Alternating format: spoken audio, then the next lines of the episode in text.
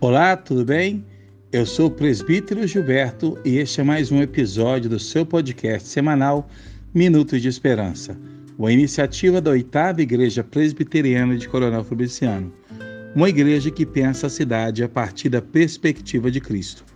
Uma das maiores dificuldades do ser humano é entender que Deus perdoa e, aceita o seu, e aceitar o seu perdão.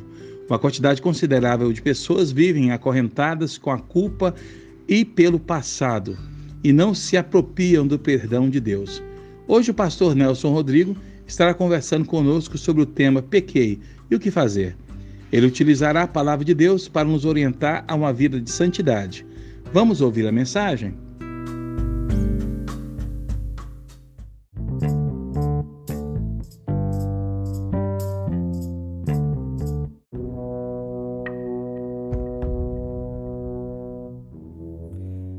Pequei. E agora? Este é o tema de hoje. Sejam bem-vindos. Antes de avançar, nós precisamos fazer algo importantíssimo, isto é, definir o que é pecado. Sendo assim, e para não errar, vamos perguntar à Bíblia Sagrada o que é pecado e daí em diante avançaremos, tá bom? Leia comigo, por favor, a primeira carta de João no capítulo 3 e no versículo 4. Diz assim: Todo aquele que pratica o pecado também transgride a lei, porque o pecado é a transgressão da lei. Mais uma vez, porque o pecado é a transgressão da lei. Muito bem, aqui aprendemos em primeiro lugar que é impossível definir pecado se não deixamos de lado a lei de Deus. Pois é a lei de Deus a única regra que define o que é certo, justo, santo e bom. Concordamos?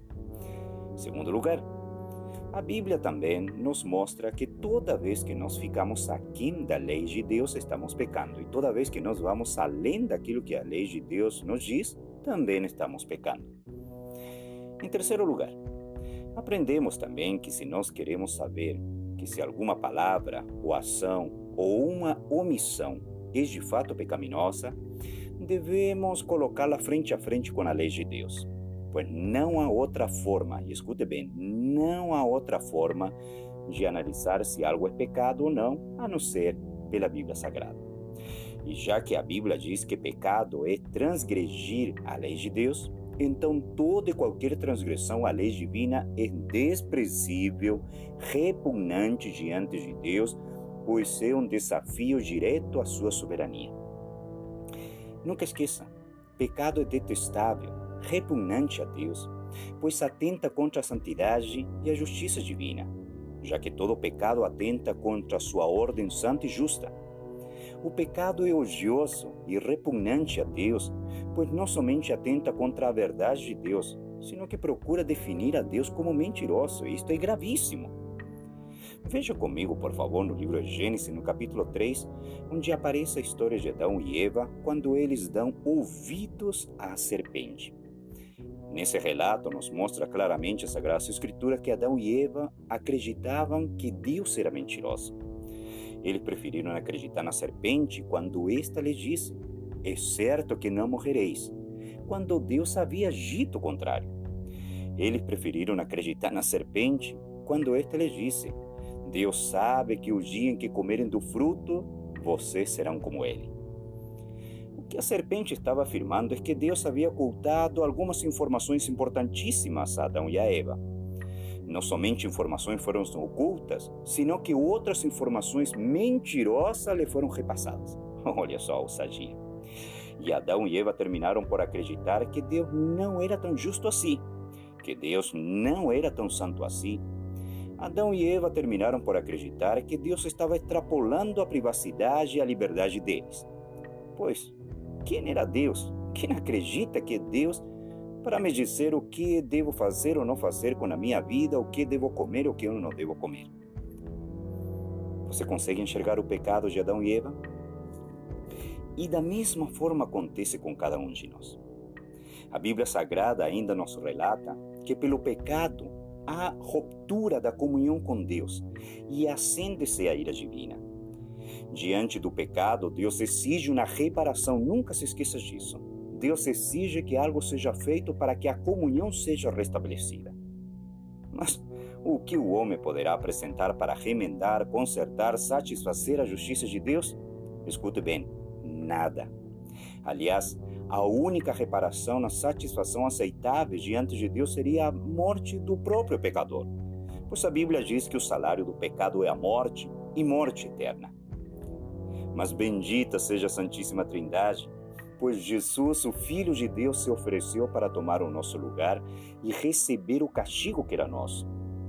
Este é o motivo pelo qual Jesus foi anunciado pelo anjo, dizendo assim: que ele nos salvaria dos nossos próprios pecados.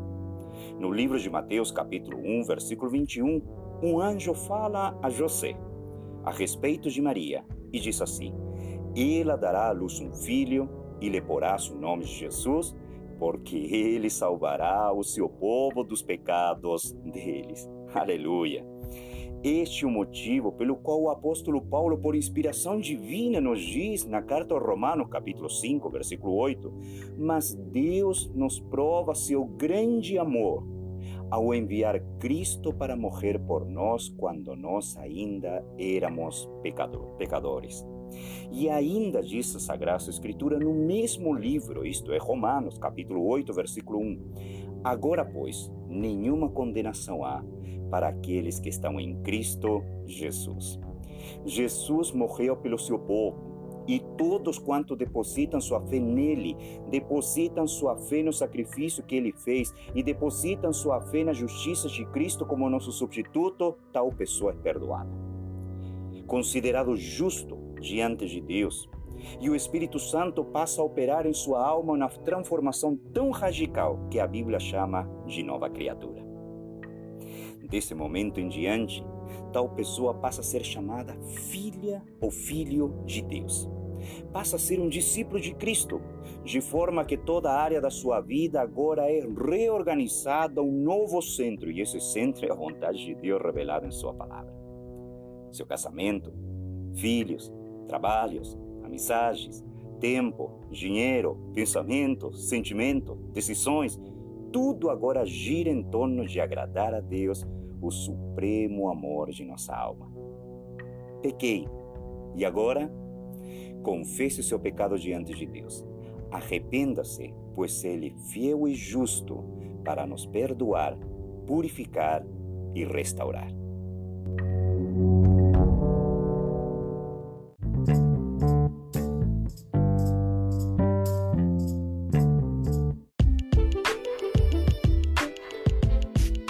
Obrigado por ter ficado conosco até agora. Eu tenho certeza que você foi abençoado pelo Senhor e eu gostaria de convidar você para poder estar vendo os outros temas que estão dentro da nossa página de podcast. Acesse lá e simplesmente ouça mensagens que vão edificar você e a sua família. Eu tenho certeza que, como você foi abençoado aqui hoje, você, ao ouvir os outros podcasts com os, com os outros temas, você também receberá a benção de Deus. Até o próximo encontro, se Deus quiser.